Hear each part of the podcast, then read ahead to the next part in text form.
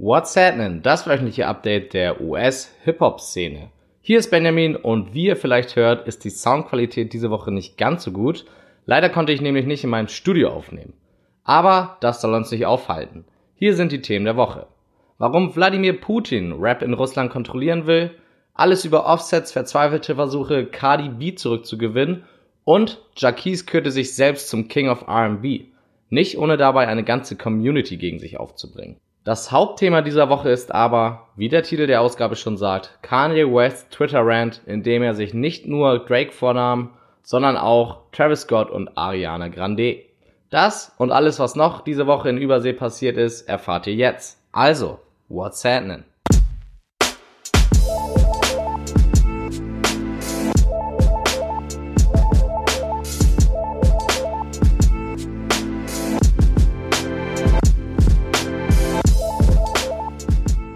Sänger Jacquees hat diese Woche ordentlich von sich reden gemacht. In einem Interview erklärt er sich nämlich selbst zum King of R&B. Und meine Güte waren viele von dieser Aussage entsetzt. Fans sowie aktuelle und ehemalige R&B-Künstler. Jacquees stellte dann kurze Zeit später klar, dass er meinte, dass er der König der aktuellen Generation ist, aber da war es schon zu spät. Jeder hatte schon auf seine ursprüngliche Aussage reagiert und Jacquees durch den Dreck gezogen. Am lustigsten fand ich da noch die Frage, ob jemand überhaupt einen Jacquees-Song kennt. Aber was diese Aussage wirklich bewirkte, ist, dass unter allen Beteiligten eine Debatte entstand und man versuchte herauszufinden, wer denn wirklich der King of R&B ist. Namen wie R. Kelly, John Legend, Beyoncé, Chris Brown und Trey Songs fielen, aber auch Ty Dolla Sign, Tory Lanez und The Weeknd für die aktuellere Generation. Letztendlich hat Jacquees mit seiner überheblichen Aussage wohl was Gutes getan, denn RB scheint jetzt seit längerer Zeit mal wieder ein bisschen kompetitiver zu sein. Die letzten beiden Wochen habe ich über die Trennung von Cardi B und Offset berichtet. Wieso, weshalb, warum und ob das Ganze nicht nur ein PR-Gag ist. Damit dachte ich eigentlich, dass das Thema abgeschlossen wäre und wir nur darauf warten müssten, ob die beiden dann wirklich wieder zusammenkommen. Aber da habe ich die Rechnung ohne Offset gemacht. In einem Move, den ich persönlich nie von ihm erwartet hätte, versucht der nämlich gerade alles, um Cardi zurückzugewinnen. Mehr oder weniger erfolgreich. Zuerst meinte Offset, dass er gerne Weihnachten mit Cardi und seiner Tochter verbringen würde. Dann hatte Offset am 14.12. noch Geburtstag. Und das nahm er zum Anlass, um auf Instagram ein Video von sich zu posten mit seinem größten Wunsch zu seinem Jahrestag. Ihr ahnt es, Offsets größter Wunsch ist es, mit seiner Ehefrau wieder zusammenzukommen. Einen Tag später gab es dann den Höhepunkt. Während Cardi B's Set beim Rolling Loud Festival, das Hip-Hop-Festival schlechthin auf der Welt, sneakte sich Offset irgendwie auf die Bühne, um sich mit einer Menge Rosen bei ihr zu entschuldigen. Cardi gefiel das Ganze überraschenderweise gar nicht. Trotzdem verteidigte sie den Mann ihrer Tochter danach auf Instagram, dass die Leute nicht über ihn herziehen sollen. Letztendlich entflammte auch eine Debatte, wie es Offset geschafft hat, auf die Bühne zu kommen und Cardis Moment zu stehlen. Dem Festival selbst trifft keine Schuld, denn es war Cardis Publizistin, die Offset auf die Bühne ließ. Ironischerweise ist die Frau auch in derselben Position bei Offset angestellt. Lässt mich wieder darüber grübeln, ob das alles so real ist. Naja, was viel schlimmer ist, ist die Tatsache, dass Offset wegen diesem ganzen Trubel vergessen hat, sein Album zu droppen. Aber genug von dem Drama. Zu Cardi gibt es diese Woche noch zu sagen, dass sie bei Carpool Karaoke mit James Corden war. Link gibt es auf whatsapp.de und dass sie in meinem Interview sagte, dass der Beef mit Nicki Minaj bad for business war. Schön, dass sie das auch angesehen hat. Ihre Meinung nach hat das nämlich den Fokus von ihrer Musik auf den Gossip verändert, was für eine Rapperin nicht das Ziel sein sollte. Recht hat sie. Nicki selbst äußerte sich zwar nicht dazu, aber die hat auch selber gerade viel damit zu tun, ihren neuen Freund auf Social Media zu verteidigen. Das geht sogar so weit, dass sie mit Anzeigen droht. Nicki hat sich nämlich jemanden angelacht, der in Amerika als Sexualstraftäter registriert ist. Zwar ist die Tat schon mehrere Jahre her, aber nach Nikis Zusammenarbeit mit 6 9 und der Tatsache, dass auch ihr Bruder ein Sexualstraftäter ist, hinterfragen immer mehr Leute die selbsternannte Queen. Ihr seht, bei Nikki steht schon lange nicht mehr die Musik im Vordergrund. Kanye West ist zurück auf Twitter. Vor ein paar Monaten wurde diese Aussage noch mit Freuden akzeptiert Mittlerweile hat sich das aber verändert, denn zuletzt immer öfter ziehen Kanyes Tweets eher Kopfschüttel nach sich. So auch am vergangenen Wochenende. Drake stellte eine Frage an Kanyes Team, einen alten Beat für eine wahrscheinliche Neuveröffentlichung zu clearen. Und da schoss Kanye los. Diese Anfrage zeigte ihm, dass Drake einfach nur Fake ist. Anstatt mit Kanye über ihre Probleme zu reden, würde Drake Kanye aus dem Weg gehen, Kanye dissen und mit Kanyes Familie schreiben, als ob nichts los wäre. Kanye meinte wieder, dass der Pusher nichts von Drakes Sohn erzählt hatte und allgemein nichts als Liebe für Drake empfindet. Es würde jetzt zu lange dauern, alle von Kanyes Tweets aufzuarbeiten, deswegen empfehle ich euch, einfach mal auf seine Twitter-Page zu gehen. Und tatsächlich rief ihn Drake nach diesem Rant an. Anscheinend kam aus dem Gespräch aber nichts Positives raus, denn danach postete Drake nur fünf Lach-Emojis auf Instagram. Auf der anderen Seite ging Kanyes Rant weiter und das sogar noch eine Stufe höher als vorher. Kanye behauptete, dass Drake Kanyes Familie bedrohte und dass es niemals einen Drake ohne einen Kanye West gegeben hätte. Weiter twitterte sich Kanye immer mehr in Rage und meinte, dass Travis Drake nicht hätte erlauben dürfen, Kanye auf Sycamore zu dissen. Und weiter, dass niemals irgendjemand Kanye dissen darf, weil Kanye in jedem Business Türen für die Community geöffnet hat.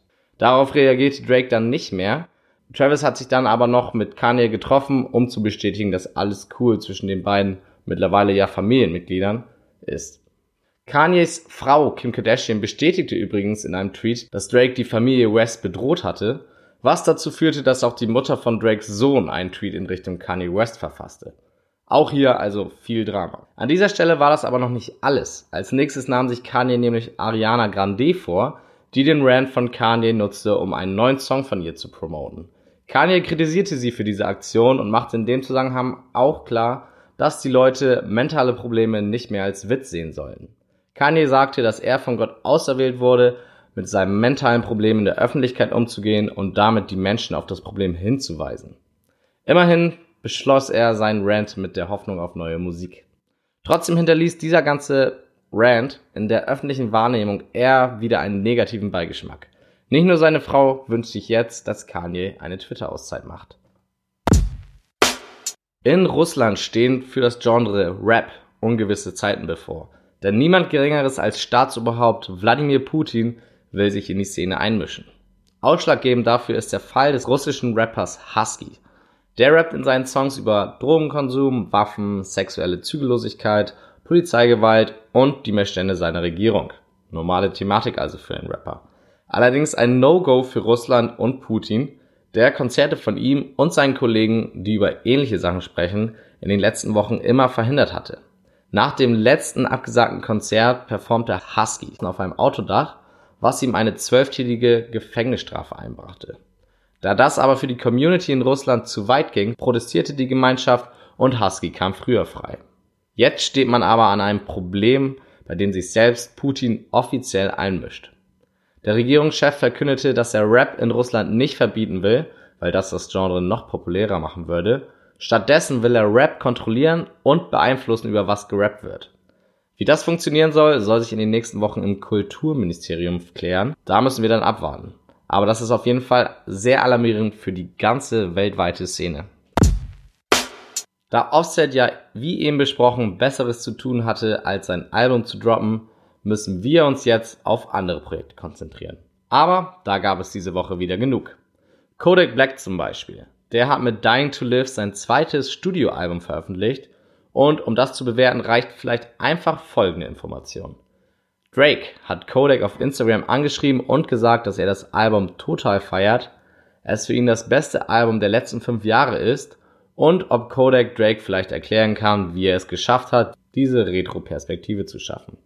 Das ist schon ein krasses Lob von Six God und dem schließe ich mich auch an, denn mir gefällt das Album auch ziemlich gut.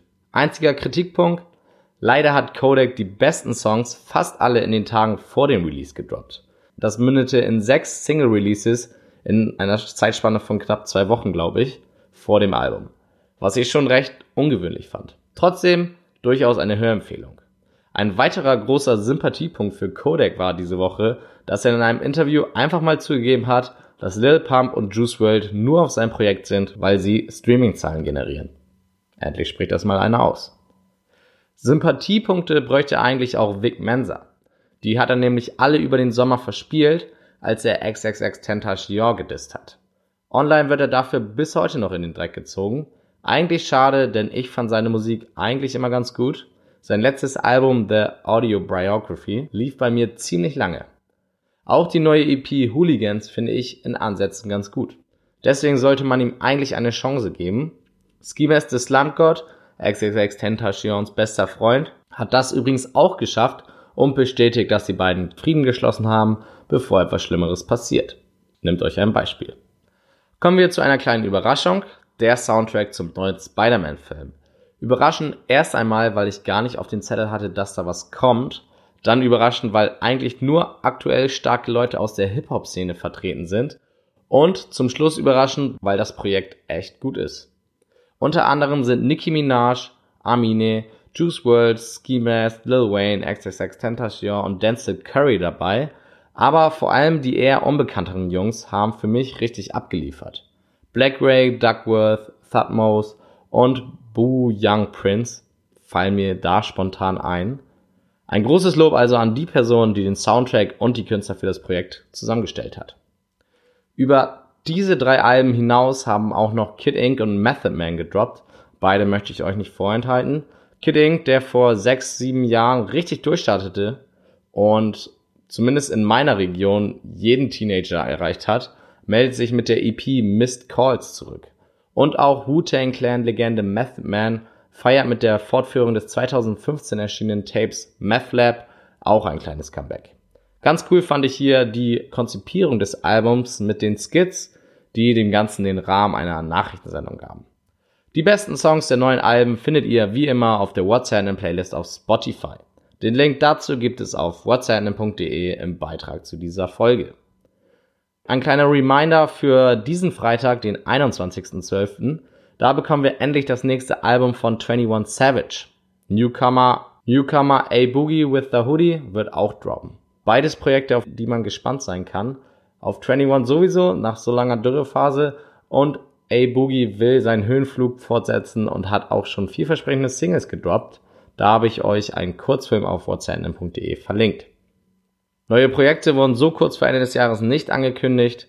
Die einzige Meldung diesbezüglich kommt von Bryson Tiller, der wird sein Album Serenity aber nach hinten pushen. Auch wenn es gegen die heutige Zeit spricht, er will sich Zeit mit seiner nächsten Veröffentlichung lassen und so lange arbeiten, bis sie perfekt ist. Newsflash. Im September hatte ich euch von der Festnahme von Ty Dolla berichtet. Damals verbrachte Ty kurze Zeit hinter schwedischen Gardinen, weil die Polizei sein Auto durchsuchte und dabei mehrere Drohungen wie Kokain und Marihuana fand. Jetzt hat Tai dafür die Anzeige erhalten und würde er verurteilt werden, würde sich die Strafe auf bis zu 15 Jahre Haft addieren. Theoretisch. Praktisch befürchtet Thais Anwalt nichts und ist sich sicher, dass die Sache und Thais Unschuld bald geklärt ist. Dann hoffen wir mal. Letzte Woche wurde Nipsey Hussle bei den Grammy Awards für das Album des Jahres nominiert. Ein Riesenerfolg für ihn. Verständlich, dass er den feiern wollte. Sein Clubbesuch endete aber frühzeitig in einer Massenschlägerei außerhalb des Clubs. Nipsey verteidigte sich hier gegen einen Unbekannten. Allem Anschein nach hat dieser Unbekannte kurze Zeit zuvor im Club bereits die Fäuste mit Rapper O.T. Genesis fliegen lassen. Draußen verwechselte er dann wohl Nipsey mit O.T., weil die beiden ähnliche Shirts trugen. Nipsey ließ die Frechheit aber nicht auf sich sitzen und schlug ordentlich um sich. Real Gangster halt. Zum Glück für Nipsey wurde aber niemand verhaftet.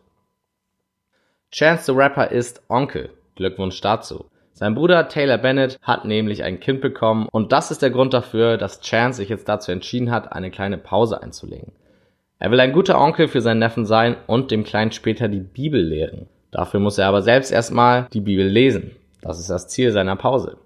Ist ja alles schön und gut, aber ich warte immer noch auf sein nächstes Album oder das Projekt mit Kanye, Mr. Chance. Lil Pump versteht sich momentan überhaupt nicht mit unseren Freunden und Helfern von der Polizei. Nach dem Vorfall in Dänemark, über den ich letzte Woche berichtet hatte, wurde Pump jetzt in Miami des Fluges verwiesen. Ein Rucksack vom Pumps Crew roch verdächtig stark nach Gras und die Flugbegleiter wollten diesen dann inspizieren. Pump bestand aber darauf, dass er keine Drohung dabei hatte und so verwies ihn der Pilot persönlich vom Flugzeug. Letztendlich wurde aber tatsächlich kein Gras in dem Rucksack gefunden. Neben dieser Meldung gab es noch eine zweite negative Sache bezüglich Lil Pump zu vermelden. Auf Instagram teaste er einen Song an, der eine Line enthielt, die sich über die Augen von Asiaten lustig macht. Dass er dafür im Jahr 2018 Gegenwind bekommt, müsste er eigentlich wissen. Andererseits, es ist Lil Pump, über den wir hier reden. Die Saga um Lil Xan, aka Diego, geht weiter. Nachdem er erst vor zwei Wochen offiziell in die Entzugsklinik gegangen ist, verkündete er jetzt via Twitter, dass er jetzt clean ist und die Klinik verlassen hat. Das ging verdächtig schnell. Aber hoffen wir mal, dass es für ihn geklappt hat. Kommen wir zu meinen Empfehlungen für euch. Neben den bereits erwähnten Beiträgen habe ich da noch so ein, zwei. Zuerst könnt ihr euch anhören, was Jay-Z so für Musik hört. Der hat nämlich, wie anscheinend jedes Jahr, eine Playlist mit den besten Songs des Jahres veröffentlicht. Neben den bekannten Hits sind auch zwei, drei interessante, eher unbekannte Songs darauf gelandet. Und dann habe ich noch ein Lil Uzi Vert Interview für euch. Während wir alle auf Eternal Take warten, müssen wir uns ja anders über die Runden halten, also gönnt euch das Interview von ihm und Nordwa. Wer Nordwa kennt, weiß, warum eigentlich alle seine Interviews immer hochinteressant sind. Der Mann weiß so viel, man könnte glatt meinen, dass er fürs FBI arbeitet. Bisschen unheimlich. Und das waren nicht meine Worte. Alle Links zu den Empfehlungen findet ihr auf whatsapp.de im Beitrag zu dieser Sendung. Und damit entlasse ich euch für diese Woche. Folgt at whatsappnpc bei Instagram und bis zur nächsten Woche. Reingehauen.